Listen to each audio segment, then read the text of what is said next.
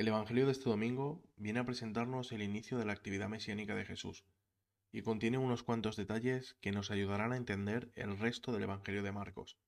De ahí lo de toma nota. Lo primero que encontramos en este Evangelio es una localización.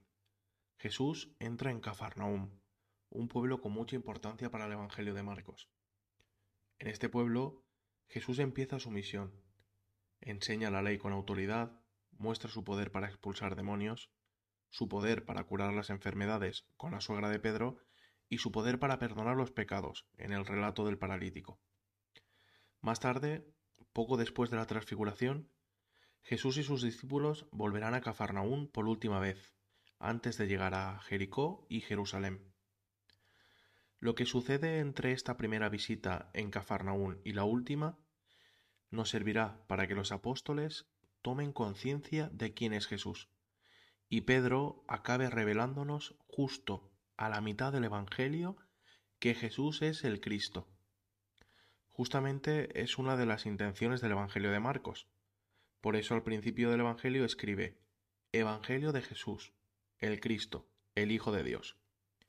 Lo de Hijo de Dios lo veremos justo al final del Evangelio, con el testimonio del centurión. Pero ahora estamos hablando de Pedro.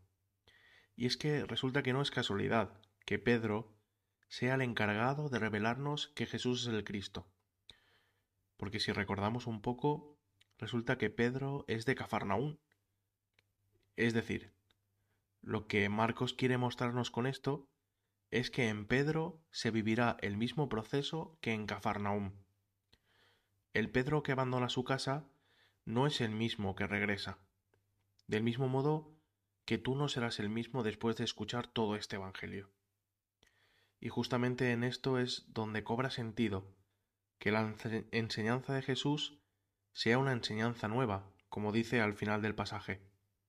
La palabra de Jesús es una enseñanza que lleva siendo nueva dos mil años, y que siempre será nueva, porque es una palabra viva, y justamente es por esto por lo que puede cambiarte la vida.